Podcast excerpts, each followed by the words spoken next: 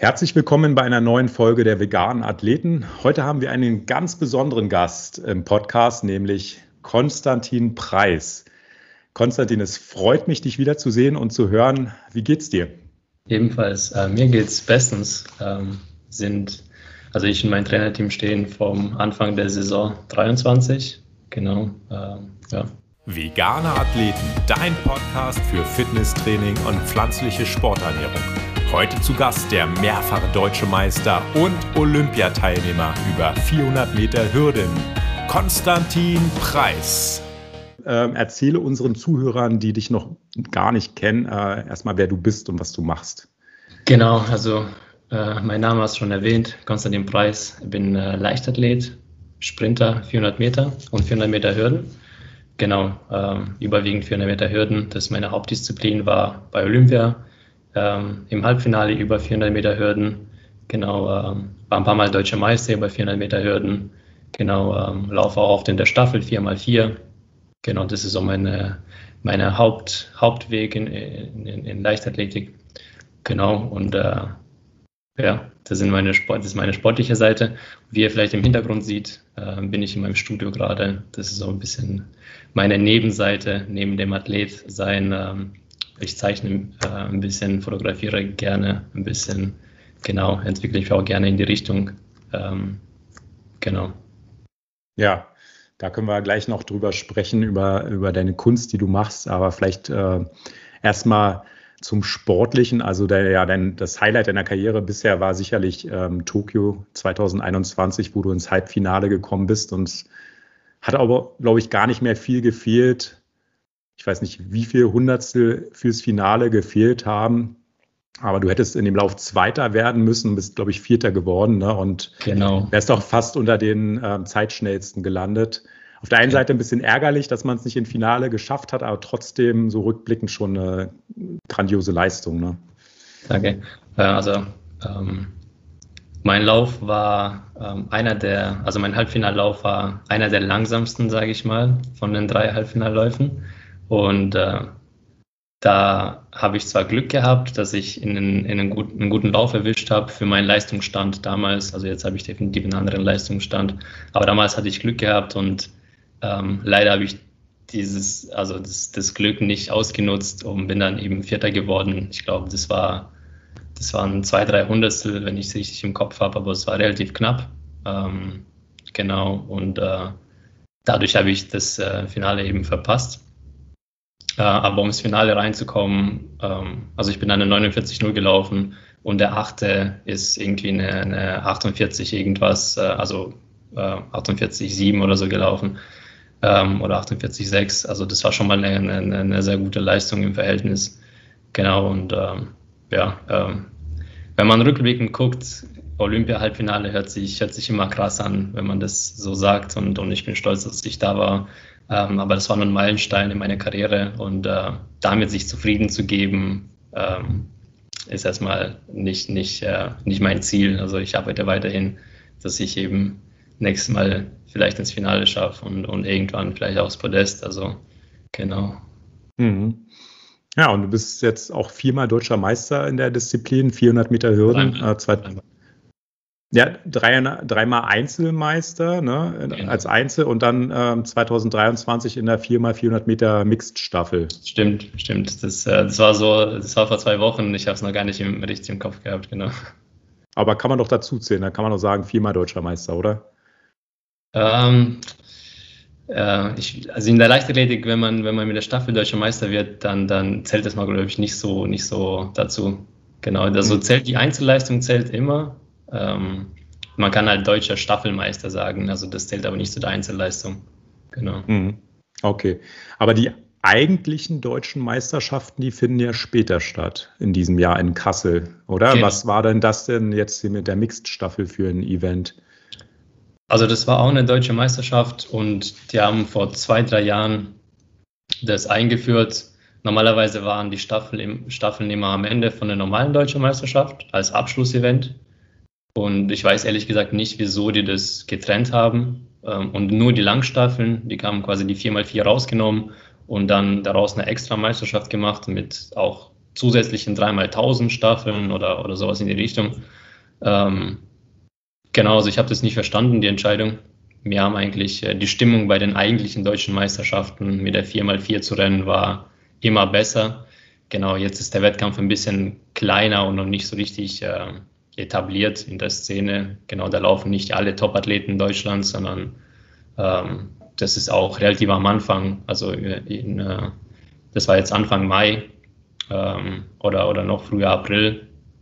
Da ist keiner richtig bereit, um, um richtig Leistung abzurufen.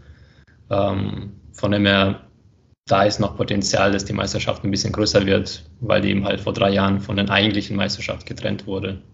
Deswegen sieht, nimmt man das nicht so unbedingt ernst, sage ich mal, jetzt noch. Genau. Mhm. Und die Frau Kraftschick ist wahrscheinlich auch mitgelaufen in dem Lauf, oder? Genau, genau, wir sind äh, in der Mix zusammengelaufen, ja. Ja, deswegen wart ihr da auch so gut, weil sie gehört ja, ist ja eigentlich die beste Deutsche unter den Frauen, ne? Genau, so Sindelfingen ist allgemein sehr stark aufgestellt mit den 400 Meter Hürdenathleten, genau. Mhm. Ähm, gestern habe ich äh, eine Überschrift in einer Lokalzeitung gelesen, ähm, Böblinger Boten. Und zwar stand da als Überschrift, wegen Verletzung, Konstantin Preis kaut kein Kaugummi mehr. Yes. Wel welches, welche Story verbirgt sich hinter dieser Headline? Ähm, also das, äh, das hat er erstmal so halb, halb aus Spaß, halb aus Wahrheit geschrieben. Das war vor, ich glaube vor drei Jahren war ich beim Neuroathletiktrainer und ähm, da hatte ich gewisse Dysbalancen im Körper.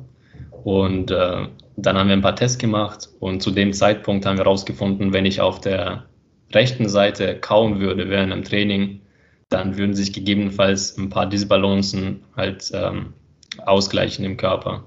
Genau, weil es ist ja, der Körper ist ja komplett miteinander verbunden, ist ein sehr komplexes ähm, System. Sprich, mein Kiefer war ein bisschen untertrainiert im Verhältnis zu einem Rest von dem Körper und das hat sich nach unten ausgestrahlt. Und die Idee war dahinter, wenn ich während einem Training Kaugummi kauen würde, dass sich das eben ausgleicht. Ähm, aber ich habe dann, mich dann eben zu arg dran gewöhnt, Kaugummi zu kauen und habe dann immer einseitig Kaugummi gekaut. Und es hat eine Zeit lang gut funktioniert, aber nach ein paar Jahren ist es eben dann rückwirkend, ähm, äh, hat sich rückwirkend entwickelt und die Seite ist zu, ähm, zu stark entwickelt und ist zu viel Spannung im Kiefer gewesen. Und dadurch habe ich angefangen, nach, nachts zu knirschen. Und dadurch hat sich eben ähm, äh, meine Beuger, also meine, die, die äußeren Beuger, ähm, hatten zu viel Spannung dadurch, weil die ganze Kette sich dadurch unter Spannung gesetzt hat. Ähm, also das ist nur eine, eine Vermutung, was zu der Verletzung beigetragen hat, also nicht geführt hat, aber definitiv beigetragen hat. Ähm, Genau, und deswegen kaue ich, kau ich kein Kaugummi mehr. Und das, äh, das hatte so, äh, da hat er selber gesagt, er schreibt aus Spaß, aber da ist definitiv ein bisschen Wahrheit dahinter. Genau. Aber das ist ja schon krass, ne? dass durch das Kauen, also durch die Anspannung im Kiefermuskel, dass das Auswirkungen letztendlich, du sagst, auf den Beinbeuger, also Oberschenkelrückseite hat, ja. Genau. Durch diese kinetische Kette, die es im Körper gibt, dass genau. es da so runterzieht. Genau. Ja, das, äh, das war mir früher auch nicht bewusst. Bis jetzt ähm, in, in den letzten paar Monaten habe ich mich äh, auch mit dem Zahnarzt zusammengesetzt. Der hat mir dann eine Knirschschiene gemacht und eine Sportschiene gemacht. Genau. Ähm, und äh, seitdem ich die trage, dann haben sich auch äh, meine muskuläre Verletzungen ein bisschen entspannt, also die Spannungen ein bisschen, äh, ein bisschen gelöst. Ähm, und ja, der, der Körper ist, ist, ist einfach komplett miteinander verbunden und äh, das macht auch viel, äh, manche Physios, also das macht auch einen guten Physio aus, wenn er wirklich dann den ganzen Körper betrachtet und nicht nur die Stelle, die verletzt ist. Das, äh, damit musste ich auch in den letzten Jahren Erfahrungen machen. Ähm, wer, also um, um äh, einfach sorgfältig einen guten Physio auszusuchen, der sich mit der ganzen Sache beschäftigt und nicht nur wirklich lokal guckt, okay, da ist verletzt, da muss ich behandeln, sondern man muss die Ursache finden und die Ursache ist, wie gesagt, manchmal am Kiffer und man hat man hat unten am Fuß Probleme, aber man muss am Kiefer arbeiten, damit er sich löst. Ähm, genau. Hm, das ist schon banal, ja. Und ja. so Kauen auf der linken Seite ist für dich nicht in Frage gekommen, um das auszugleichen? Ähm, doch, doch. Also ich habe schon auf beiden Seiten gekaut, überwiegend mehr auf der rechten Seite, aber ähm, man kann nicht immer unbedingt drauf achten, sage ich mal. Und ich wollte das jetzt nicht unbedingt wieder in die, ähm, wieder in die Richtung führen, dass dann die linke Seite zu übertrainiert ist, wenn ich die ganze Zeit auf der linken Seite trainiere. Ähm, deswegen habe ich das mit der Knirschschiene eben, ähm, oder beziehungsweise mit der Sportschiene, die ich dann während einem, während einem Training trage, ähm, eben mich dafür entschieden, weil damit habe ich Druck auf beiden Seiten gleich, also Druck ist gleich auf beiden Seiten ähm, und damit ist eben das Problem gelöst. Dann muss ich, das ist so ein bisschen wie Kaugummi kauen, wenn ich ehrlich bin, so ein ähnliches Gefühl, also von dem her vermisse ich das nicht mehr so, wenn, man, wenn ich die Sportschiene trage. Das habe ich auch noch nicht gehört. Eine Sportschiene. Was genau ist das? Also du trägst während des Trainings ähm, eine so eine Art Knirschschiene, die man sich normalerweise dann abends äh, vor dem Schlafengehen reinmacht. Nee, also es gibt zwei eben diese äh, Knirschschiene, die macht man nachts rein, damit ja. man, äh, man knirscht trotzdem weiter, aber ähm, der Druck auf den Zähnen ist einfach um zehnmal kleiner. Sprich, äh, die, die, die Spannung ist aber nicht da morgens, ähm, die, die, wenn ich keine Schiene getragen hätte. Genau, und die Sportschiene, die trägt man während dem Training. Das ist so eine halb Plastik, halb Silikonschiene. Ähm, genau, und die, die tut man auf die unteren äh, Reihe der Zähne aufsetzen. Und dann arbeitet da man eben mit dem Physio und dem Zahnarzt zusammen, weil äh, der, der Physio tut mich quasi vor der ähm, äh, Abnahme quasi hinrichten, dass, mein, dass, dass ich komplett entspannt bin und äh, dass meine Muskeln richtig sitzen, dass mein Körper richtig sitzt. Ähm, und dann nimmt er eben einen Abdruck von den Zähnen in, in dieser ähm, aufrichtigen Position von meinem Körper, weil da, dadurch verändert sich auch der Biss. Das ist halt auch krass, wenn man, wenn man quer sitzt, dann hat man auch einen anderen Biss zum Beispiel. Deswegen muss ein Physio da sein, der mich hinrichtet. Ähm, genau, dann wird ein Biss abgenommen und dadurch wird eine Schiene erstellt, eine Sportschiene, äh, die extra an mich angepasst ist, mit dem Biss, wo ich mich am wohlsten fühle sozusagen oder wo mein Körper sich, äh, wo mein Körper hingerichtet ist. Und jedes Mal, wenn ich drauf beiße, dann äh, durch den neuen Biss oder durch den, den guten Biss verändert sich meine Körperstellung in die gute Position wieder.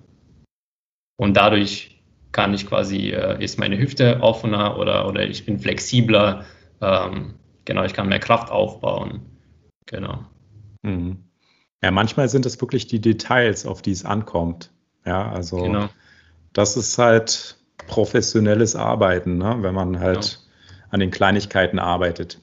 Ja, gut, so ähm, klein ist es mittlerweile gar nicht mehr. Also ich meine, wenn man eine gewisse Dysbalance hat, die wirklich von, äh, von einem Kiefer kommt, dann ist es, ein, ist es gar nicht so eine Kleinigkeit, sondern ein Riesenschritt nach vorne. Also das äh, dadurch äh, meine, meine Hüften, Hüftenflexibilität hat sich deutlich erhöht, allein nur durch die Schiene.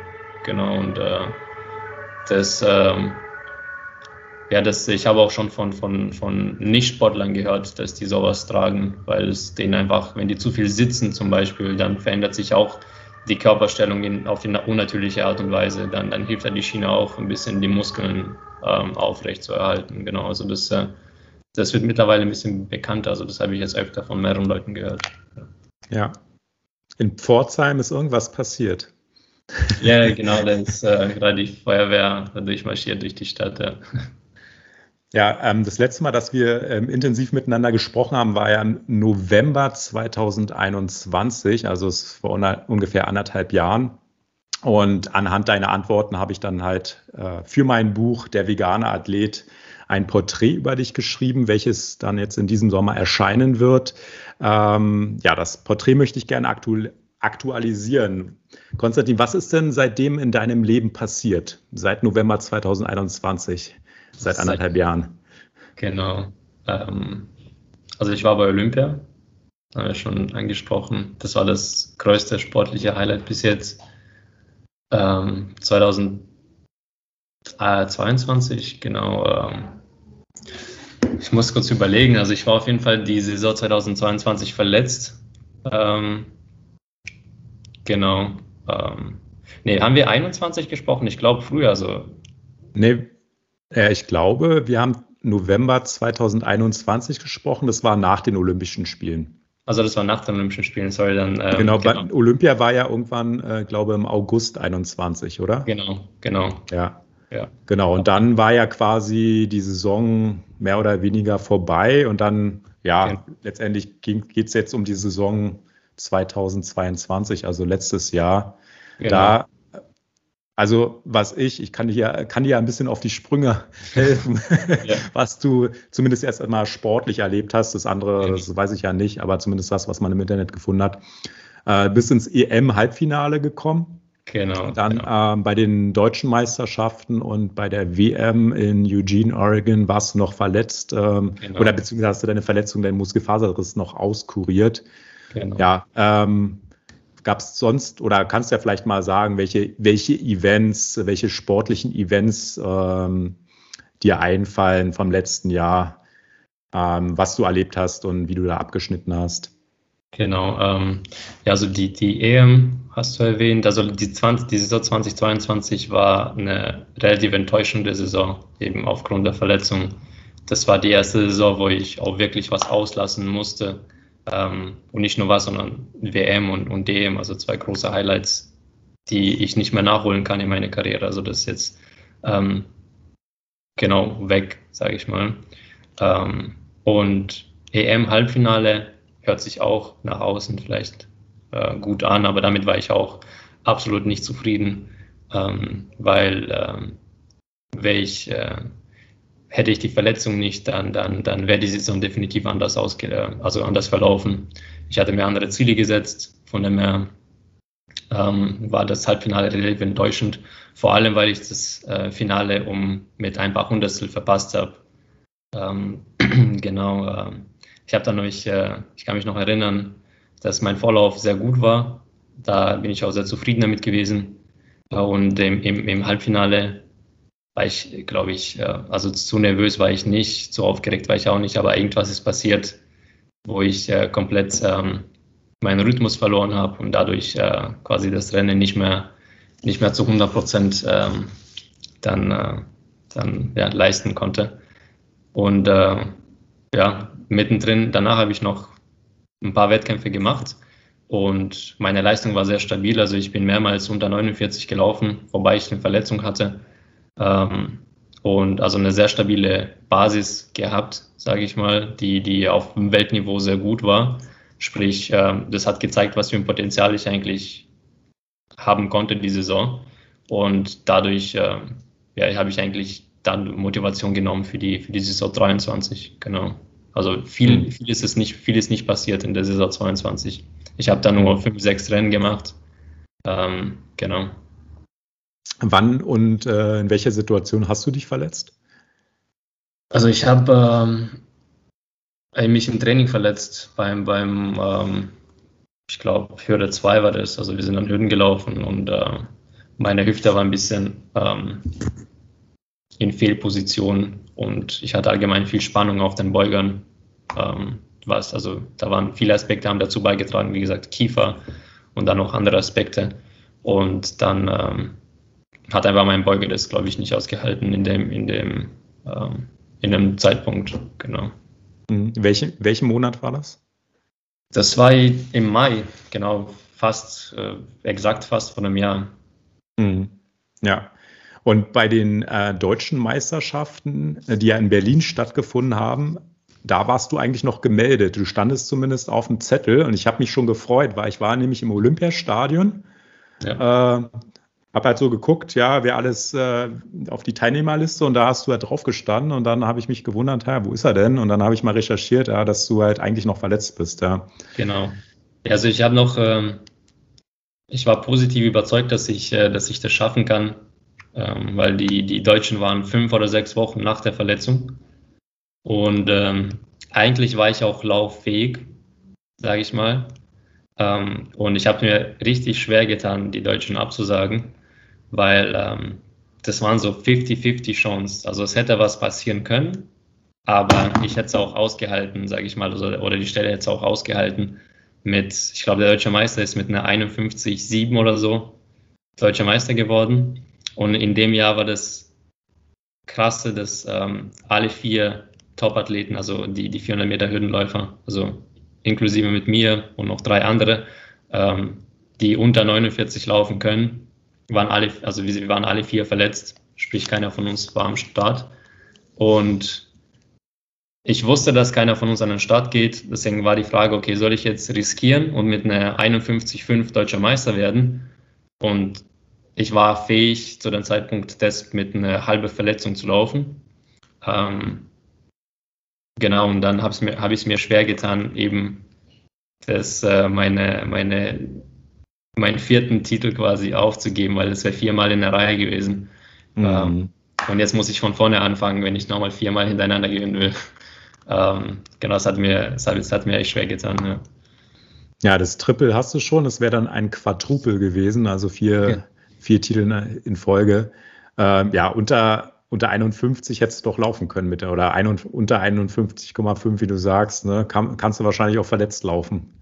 Genau, genau. Und äh, aber wir wollten das, also wir haben zwei Tage überlegt, sollen wir das riskieren? Ähm, oder wollen wir ähm, einfach sicher gehen und dann die EM mitmachen, genau. Mhm. Und die äh, WM in Eugene, Oregon, die war ja kurze Zeit nach den deutschen Meisterschaften. Da war aber klar, dass du nicht teilnimmst. Ähm, warst du, hast du die Norm da auch gar nicht erfüllt oder ähm, war das auch noch äh, wegen der Verletzung, dass du ausgesetzt hast? Nee, das war auch wegen der Verletzung. Ähm, beziehungsweise ich hätte mich mit durch die Rangliste hätte ich mich qualifiziert. Ich hatte die Zeit zwar nicht, ähm, aber durch die Rangliste wäre ich dabei. Ähm, aber wir haben uns dann überlegt, lohnt es sich für, für einen Vorlauf für drei Wochen nach Eugene zu gehen und dann enttäuscht zurückzukommen, weil wir so oder so zu dem Zeitpunkt nicht schneller als eine 50-5 laufen hätten können. Ähm, Genau, oder wollen wir, also wenn ich wir sage, dann sage ich, ich ich und meine Trainer, oder wollen wir hier bleiben und einfach äh, weiterhin trainieren können, damit wir dann in der Late Season äh, ein paar schnelle Zeiten auf die Bahn bringen. Und die Entscheidung war klar, so das lohnt sich jetzt nicht für drei Wochen nach Eugene zu gehen, nur um da als Zuschauer ähm, zu sitzen. Ja, ja, wo ich dich aber dann gesehen habe, war am 4. September 2022 beim ISTAF in Berlin, beim Internationalen Stadionfest. Das war ja auch sehr gut besetzt mit äh, Carsten Warholm. Ich kann mich gar nicht erinnern, ob sowas schon mal in Berlin stattgefunden hat beim ISTAF, äh, 400 Meter Hürden. Ich kann sein, dass es sogar zum ersten Mal war. Nee, ähm, also ich bin, ich bin da schon, glaube ich, zum dritten Mal beim ISTAF gelaufen. Ach, okay, gut. Ich nehme alles zurück. Da siehst du meine Unkenntnis. Ne, in, alles gut. Äh, auch wenn ich war ja davor, glaube ich, länger nicht da gewesen. Aber ich habe mich zumindest gefreut. Ich hatte ähm, auch ähm, super Plätze und zwar, also ihr startet ja immer in der ersten Kurve hinter der Ziellinie und genau ja. da habe ich halt auch meinen Platz gehabt, aber jetzt nicht in erster Linie wegen 400 Meter Hürden, sondern weil ich Stabhochsprung äh, verfolgen wollte, weil es halt auch ja. sehr nah da ist. Äh, allerdings war der Stabhochsprung-Wettkampf ähm, ja leider nicht so gut, weil hier der Schwede äh, nicht dabei war. Wie heißt er denn? Mondo Duplantis. Äh, ja, Duplantis, genau. genau. Ähm, ja, nichtsdestotrotz, also euer Rennen war also auch sehr gut besetzt. Du bist da, glaube ich, in dem Rennen ähm, Vierter geworden. Äh, genau. Carsten Warholm Erster, dann Zweiter der Franzose Ludwig Vaillant. Genau. Und genau. Ähm, Dritter ist äh, der deutsche Joshua Ab Abuaku geworden. Genau. Ähm, in ja, du bist eine 48,85 gelaufen. Ist ja auch eine, eine, schnelle Zeit eigentlich. Ne? Also es war wirklich genau. ein äh, gut besetztes Rennen. Genau, genau, genau. Ähm, ja, also die, es war klar, dass, dass, dass der Waren gewinnt. Also der ist zurzeit einfach ähm, auf einem höheren Level. Ähm, wobei der auch die Saison verletzt war. Der hat auch wenige Wettkämpfe gemacht. Ähm, genau, und die, die, das hat einfach gezeigt, dass die deutschen Athleten, also jetzt Joshua Barco auch, aber allgemein auch die weiteren zwei, Emil Aguekum und, und ähm, Luke Campbell, wir sind schon auch, auch auf der Weltebene sehr, sehr, sehr weit oben. Und also sprich, die deutsche Spitze hat sich extrem verbessert. Ähm, wir sind definitiv alle fähig, unter 49 zu laufen. Ähm, von dem her betteln wir uns ähm, immer wieder gerne. Deswegen freue ich mich auch auf die Saison, weil dieses Jahr sind wir alle fit. Ähm, sprich, die deutsche Meisterschaft wird eigentlich ein, ein Weltklasse-Niveau haben im Finale. Ähm, genau, darauf habe ich, hab ich auf jeden Fall Bock.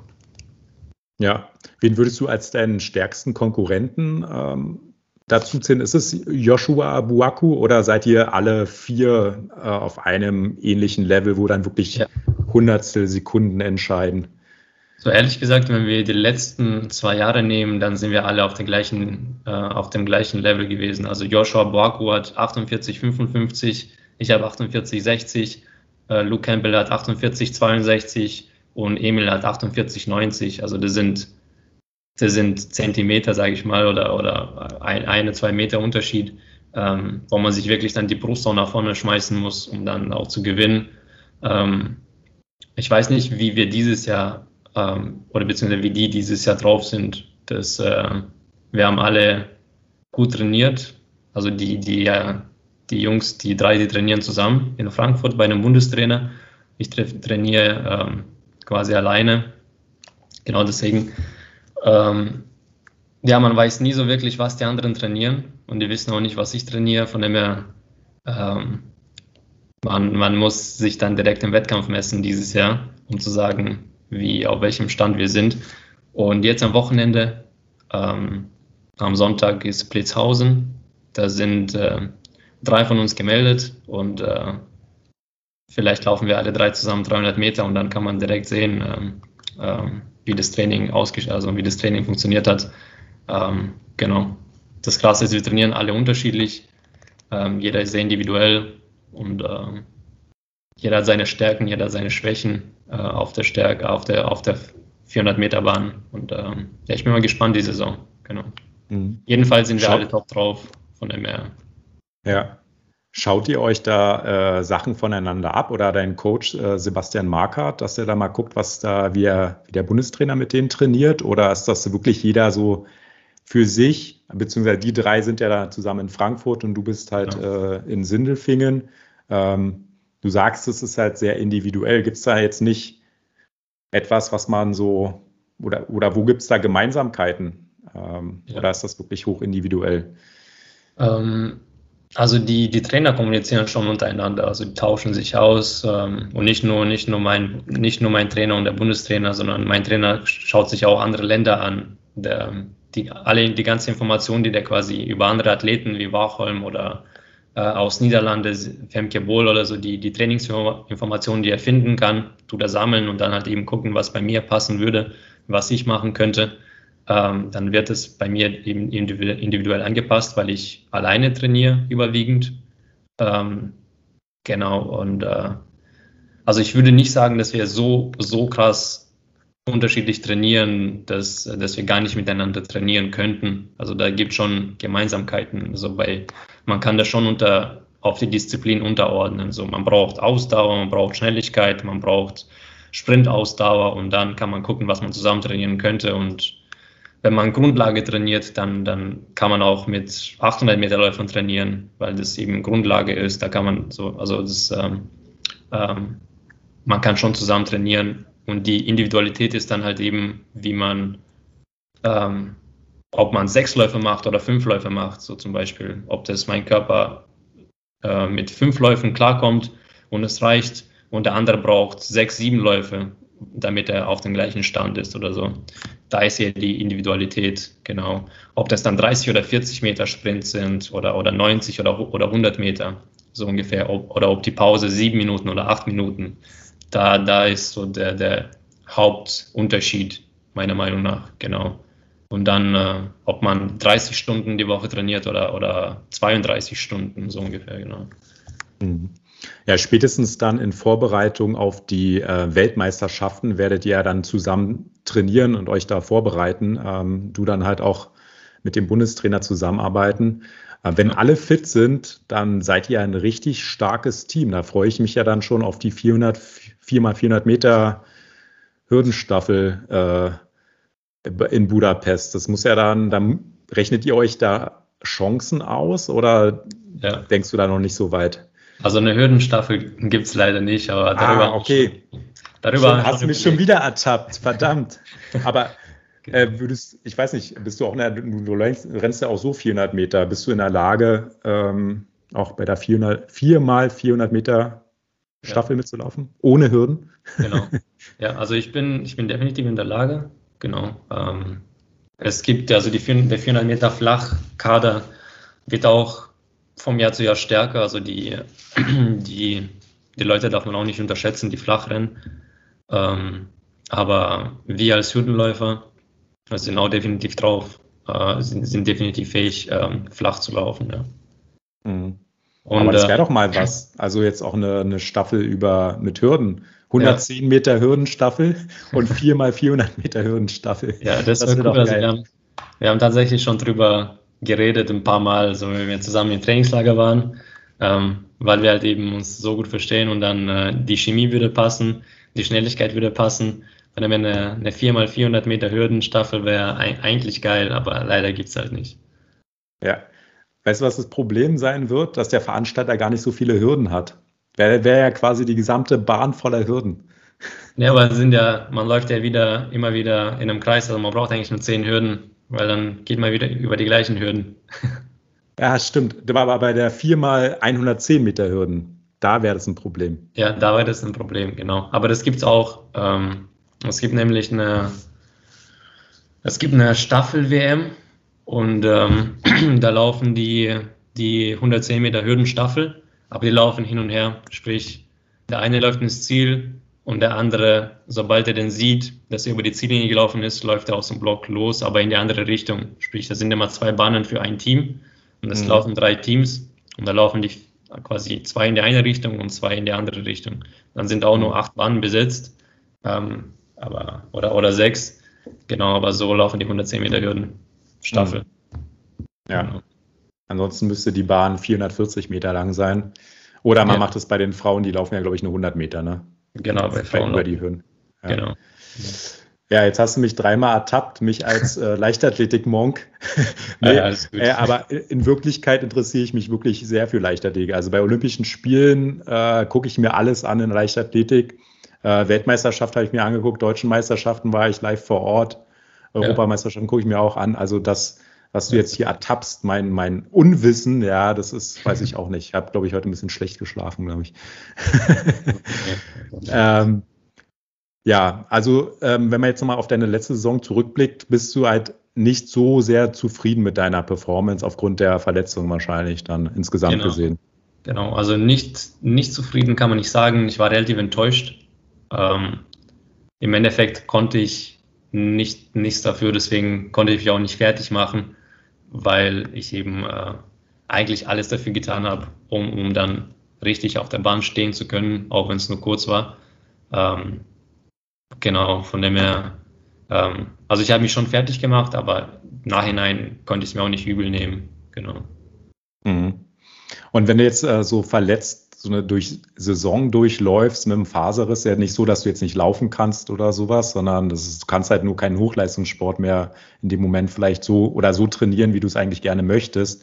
Ähm, wie sieht es denn so eine Phase aus? Läufst du dann von Therapeut zu Therapeut, von Arzt zu Arzt dann den ganzen Tag und machst irgendwelche Kräftigungsübungen, Mobilisationsübungen und so weiter und Physiotherapie? Ja, ja. Ähm, es, hängt ja immer wieder von der Stelle ab, die, die verletzt ist oder wo man Faserriss hat. Ähm, zum Beispiel Joshua Borgo hat auch, hat auch einen kleinen Faserriss, aber der hat es irgendwie an der Hüfte gehabt, sprich, der konnte eigentlich problemlos sprinten, 100% sprinten, aber der, könnt, der konnte ein paar Wochen keine Hürden laufen, weil wegen dem Nachziehbein, da hat es ihm wehgetan. Ähm, bei mir war das so, dass es direkt am Beuger war, also der direkte Sprintmuskel und äh, ich konnte auch zwei, drei Wochen gar nicht joggen, weil es wehgetan hat. Ähm, da musste ich quasi komplett rausnehmen und nur Stabis machen oder halt eben nur Kräftigungs Kräftigungsübungen machen. Ähm, genau, und äh, da bin ich halt eben erstmal genau eine, eine, ein paar Wochen nur, nur bei Physio gewesen, nur bei den Ärzten. Ähm, ähm genau, es war eine, eine relativ harte Phase, sage ich mal. Ich habe trotzdem viel trainiert, halt eben nur Stabis oder, oder Kräftigung. Ähm, aber ja, die Phase ist äh, ähm, Alternativtraining-Phase. So man, man macht das, was man kann. Und dann bin ich viel auf dem Fahrrad gewesen zum Beispiel. Ähm, also extrem viel auf dem Fahrrad gewesen. Ähm, so sahen ungefähr der, die ersten vier Wochen aus. Und, Fahrrad, äh, bist du draußen gefahren oder im Fitnessstudio? Ne, also Spinning im Fitnessstudio dann, genau. Ähm, genau, und dann nach vier Wochen äh, sind wir dann langsam auf die Bahn gegangen, ähm, so äh, extrem, also langsame Läufe gemacht, so Tausender, Sechshunderter so in die Richtung mit.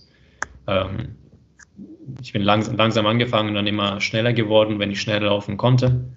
Ähm, genau, und so, so von Woche zu Woche immer schneller geworden, bis ich dann irgendwann die Spikes eingezogen habe, eine Steigerung gemacht habe. So, ähm, die Verletzung hat dann zwei Monate gedauert, bis ich dann halt voll sprintfähig war, sage ich mal. Mhm. Ja. Ähm, warst du letzte Saison auch oder letztes Jahr auch in irgendwelchen Trainingslagern? Oder jetzt auch schon vielleicht in Vorbereitung auf diese Saison? Genau, also letztes Jahr war ich viel in Trainingslager. Ich war, ähm, ich kann mich gar nicht mehr erinnern, ich war auf jeden Fall in Südafrika ein paar Wochen.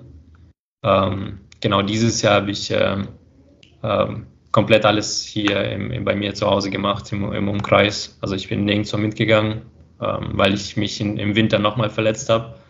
Ähm, genau, dann, das hat, die Verletzung hat dann auch drei Monate gedauert. Genau. Also, was, was war da? Das war an der gleichen Stelle, wo der Faserriss war, aber das war dann ein äh, Sehnenanriss, beziehungsweise ähm, ist nicht zu 100% klar, was das war, aber die Tests und die Physis und die Ärzte haben darauf hingewiesen, dass es ein Sehnenanriss sein kann. Genau. Und, äh, Vom Knie dann, oder? Nee, nee, an der gleichen Stelle am Beuger, halt am Muskelansatz, genau. Ah, okay, daher. Ja. Mhm. Äh, unterm, unterm Gesäß ungefähr. So. Ähm, mhm. Genau, und das, äh, die, ich konnte zwar vieles machen, viel, viel Ausdauer trainieren, ich konnte auch wieder schnell, schnell laufen, aber ich konnte drei Monate nicht sprinten. Ähm, genau, und äh, wir haben uns davor schon entschieden, dass ich keine Trainingslager mache, aber die Verletzung hat dann äh, eben ähm, dann die Entscheidung getroffen, dass das sich nicht lohnt. Ähm, genau. Ja. Und jetzt? So Winter, drei Monate, wie sieht es jetzt aus? Jetzt bist du sozusagen wieder am Aufbau. Genau. Also ich konnte gut trainieren, wir haben halt dadurch ähm, nicht spezifisch trainieren können, aber sehr gut die Grundlage trainieren können. Von daher, wir haben schon geil trainiert, wir haben sehr, sehr gut trainiert im Winter, trotz der Verletzung. Ähm, genau, und jetzt, jetzt bin ich gut drauf, wir trainieren seit ein paar Wochen spezifisch. Ähm, genau. Mhm. Also ich muss einfach selber erstmal, also ich bin auf jeden Fall auf einem besseren Stand wie letztes Jahr.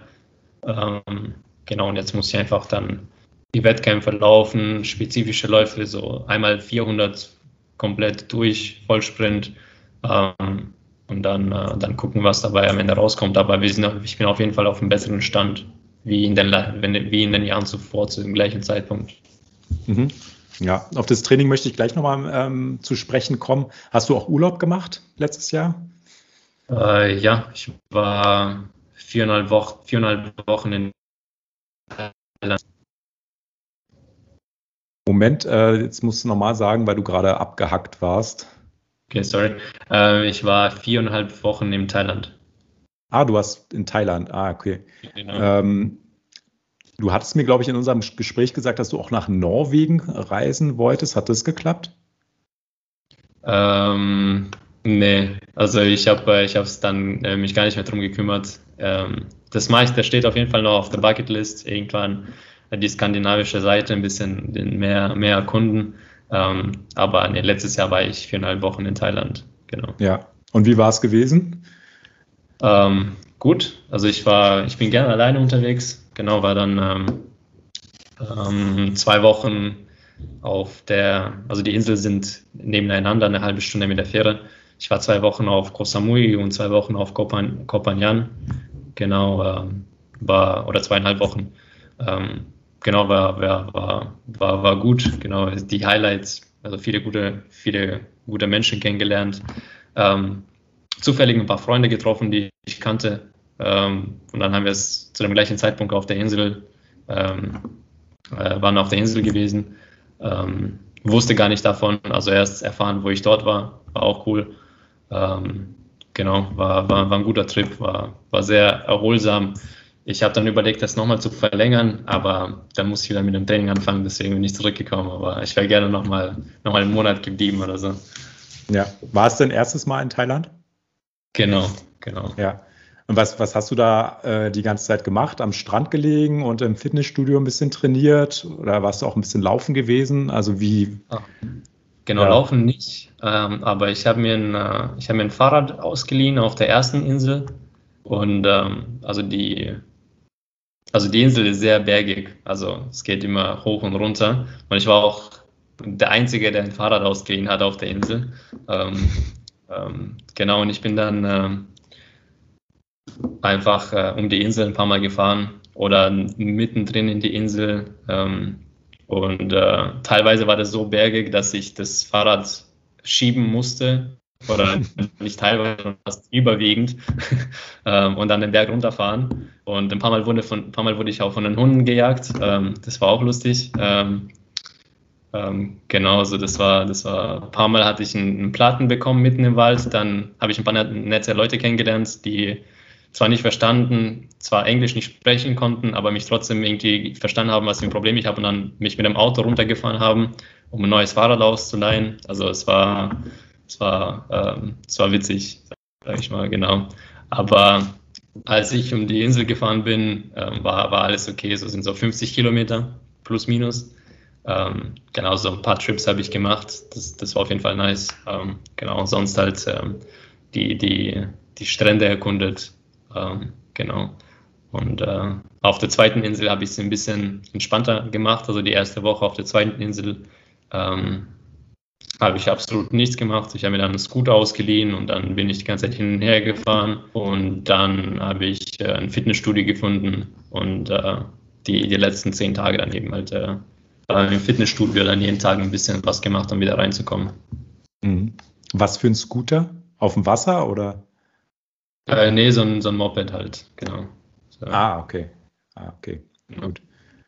Warst du auch schnorcheln? Hast du ein bisschen im Wasser die Meeres. Ja, ich, äh, also ich war nicht, ich wollte.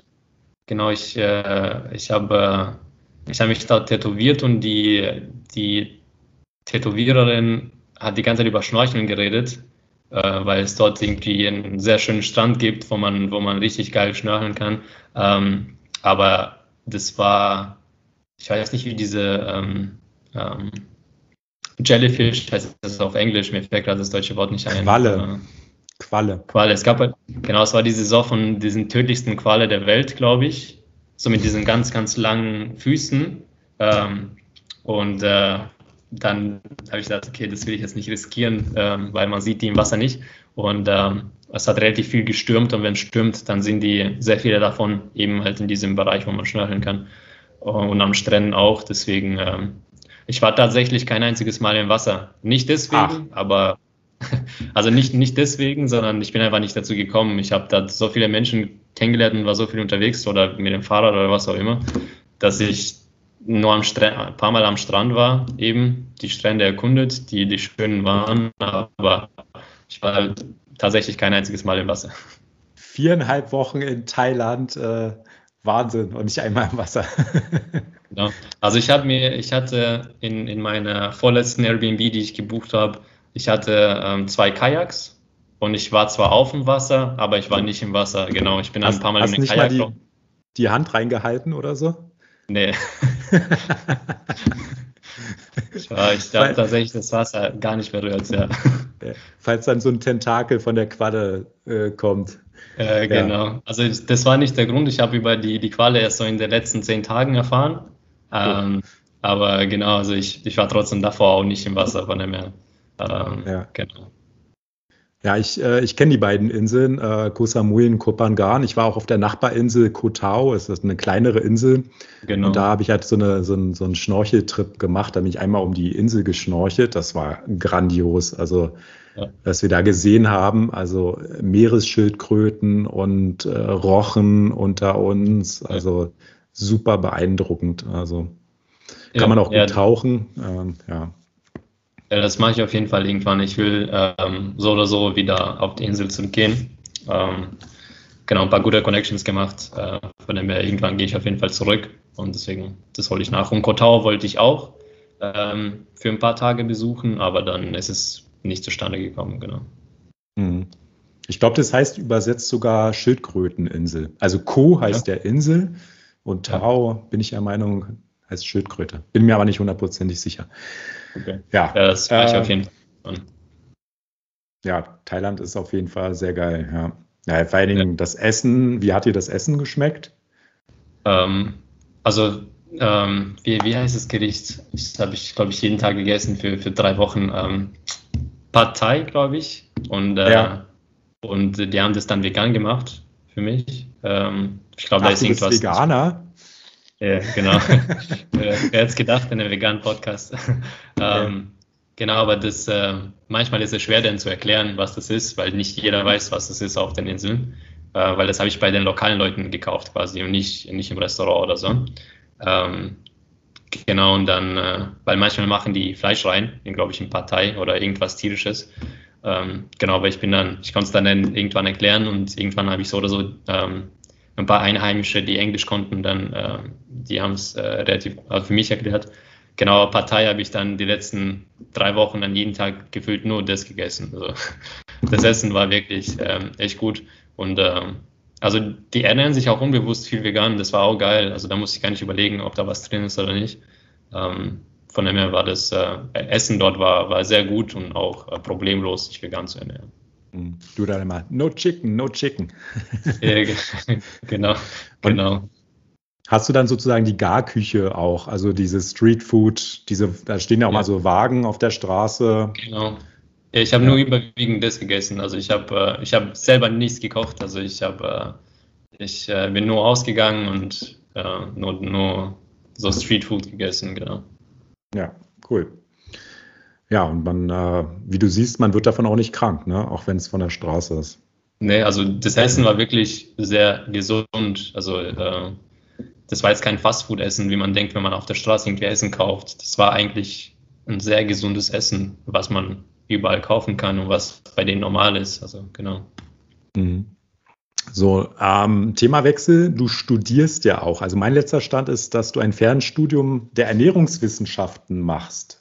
Genau, muss aktualisieren. Ja. Ähm, ich äh, ich mache immer noch ein Fernstudium, bin zurzeit dabei im Urlaubssemester, ähm, aber ich studiere jetzt Innenarchitektur im zweiten Semester. Innenarchitektur, okay. Warum, ähm, wie lange hast du Ernährungswissenschaften studiert und warum hast du damit aufgehört? Genau, also ich habe das zwei Jahre studiert, aktiv nur eineinhalb, genau, oder, oder äh, ein Jahr und ein paar Monate. Ähm, und gewechselt, weil ähm, das war mir nicht unbedingt, ähm, das hört sich zwar, also das Thema interessiert mich, Ernährung an sich so oder so, aber ein Studium in Ernährungswissenschaften, das ist nicht unbedingt ein Studium über Ernährung, wenn ich ehrlich bin.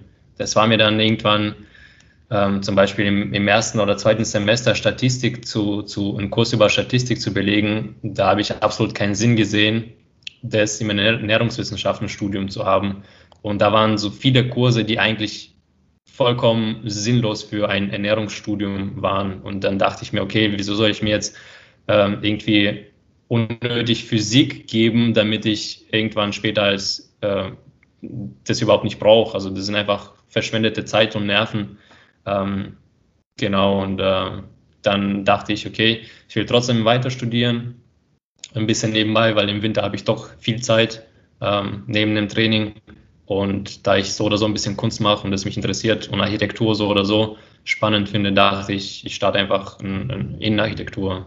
Ähm, genau, das, äh, das gefällt mir bis jetzt auf jeden Fall besser, weil das auf, äh, ist, ist äh, ähm, gezielter, sage ich mal. Also da ist nichts Unnötiges drumherum. Genau. Mhm.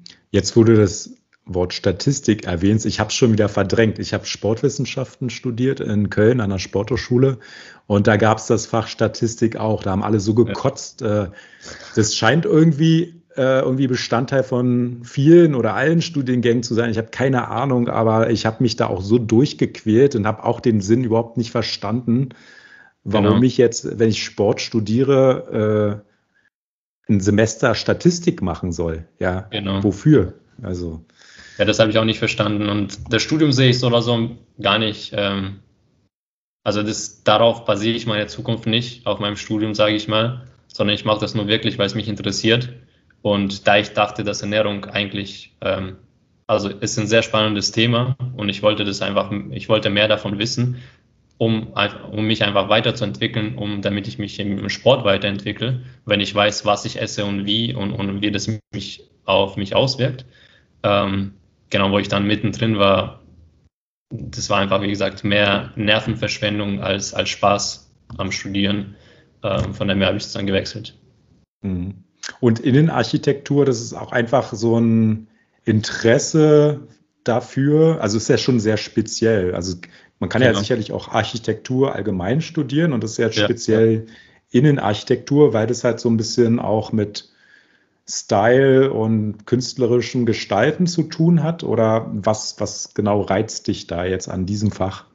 Also ich hätte, ich hätte sowohl Architektur studieren können, das war jetzt, ähm, ich habe mich für eine oder das andere entscheiden wollen. Und Innenarchitektur ist halt ein bisschen einfacher zu gestalten, weil die Kurse sind, also die Hälfte der Kurse ist gleich wie bei, Innen, wie bei, wie bei Architektur an sich. Ähm, aber da kann man viel mehr am Laptop arbeiten zum Beispiel oder mit Programmen oder so, was halt sehr handlich ist. Wenn ich jetzt nächstes oder dieses Jahr wieder im Urlaub bin für, für, für ein, zwei Monate ähm, oder im Ausland, dann kann ich das immer mitnehmen und am Laptop einfach machen. Äh, und bei Architektur brauchst du halt, äh, musst du sehr viel modellieren und das kann halt teilweise problematisch sein, wenn man viel unterwegs ist. Ähm, das war Grund Nummer eins und Grund Nummer zwei ist, da er so oder so sehr ähnlich ist, also wie gesagt, sogar mehr als die Hälfte der Kurse sind eigentlich gleich, ähm, dann kann ich, glaube ich, äh, nach, wenn ich fertig mit dem Studium bin, also mit dem Innenarchitekturstudium bin, kann ich so oder so, glaube ich, einen Master in Architektur machen, weil die Hälfte gleich ist. Und von dem her äh, ist es kein Unterschied, ob ich jetzt Architektur studiere oder später. Genau. Also später wäre sogar einfacher, weil ich die Hälfte der Kurse so oder so schon belegt habe. Genau. Hm. Hast Verfolgst du irgendeinen Hintergedanken mit dem Studium? Oder ist das rein Interesse jetzt gerade? Es ist einfach rein Interesse. Es kann sein, wenn, wenn ich dann irgendwie ähm, später Mediendesign studieren will, dass ich das dann in einem Jahr wechsle oder so. Hm, okay. Äh, bevor ich es vergesse, äh, du musst mir noch dein Tattoo zeigen, welches du dir in Thailand gemacht hast. Äh, ich habe mir sechs in Thailand gemacht. Oh, oh sorry. Uh, sechs. ja, okay, du hattest ja genug Zeit. Genau. genau. Also ich, äh, ich kann, also das hier kann ich, kann ich zeigen und ich stelle kurz auf, ob man es gut sieht. Ähm, das habe ich dort gemacht. Genau. Was ist das? Das ist ähm, äh, ein, ein, also ein Krieger, sage ich mal, aus den antiken Zeiten. Genau, also ähm, die ganze Hintergrundgeschichte, da würde jetzt zu lange dauern, die zu, zu, zu erzählen. Genau, dann ähm, ich habe das hier gemacht. Ähm, also das ist, äh, ich bin ein, ich bin ein Anime-Fan und äh, das ist äh, von meinem Lieblingsanime so, so ein Zeichen. Äh, das ist The Dragon Sin heißt das Zeichen und äh, genau, äh, es hat auch eine geile Bedeutung. Deswegen dachte ich, okay, das, das gefällt mir, das, äh, äh, das, das will ich mir machen. Und dann halt äh, habe ich noch eins auf dem Rücken und äh, den Rest ist jetzt ein bisschen komplizierter zu zeigen. Bist auf einem guten Weg. Also die erste, der erste Gast hier in unserem Podcast, Luisa Schulze, die ist auch sehr tätowiert, um es mal milde auszudrücken. Ja, ich habe auf jeden Fall, ich habe auf jeden Fall noch ein paar Ideen im Kopf, genau bis ich ja, dann, das ist, dann voll bin. Äh, es ist wie so eine Sucht, ne? Also. Eine Sucht nicht, aber das ist einfach, ähm, ähm, das ist ein Projekt, sage ich mal. Und äh, die alle Bilder, die werden dann irgendwann einen, so einen Zusammenhang haben, sage ich mal. Und ähm, irgendwann ist das Bild zu Ende und dafür brauche ich halt noch ein paar Tattoos, genau. Okay, dann, dann äh, sprechen wir uns, wenn das äh, Gesamtbild ja, dauert dauert ja. so fünf bis acht Jahre vielleicht, genau. Ah ja, okay. Mhm. Ähm, sind denn bei dir neue Sponsoren hinzugekommen? Ähm, mein letzter Stand hier ist, dass, also du kriegst zum einen die Deutsche Sporthilfe, dann wirst du genau. von deinem Verein, kriegst du ein ganz normales Gehalt in, in Sindelfingen, ähm, dann kriegst du ein Studium bezahlt. Und eine Sporthilfe, genau. Und genau, und dann äh, Kreissparkasse aus Böblingen und Pforzheim als zwei Sponsoren, dass du ab und zu mal so ein paar Wettkampfprämien kassiert genau. hast. Genau, genau. Und dann gibt es äh, seit neuem, also das ist jetzt kein, kein richtiger Sponsor, würde ich sagen, aber auf jeden Fall eine, eine sehr geile Unterstützung, ist, äh, das heißt Fit und Fröhlich. Das ist so ein, äh, ähm, eine Gastronomie äh, also Schrägstrich Akademie für gesunde Ernährung. Das ist in Herrenberg.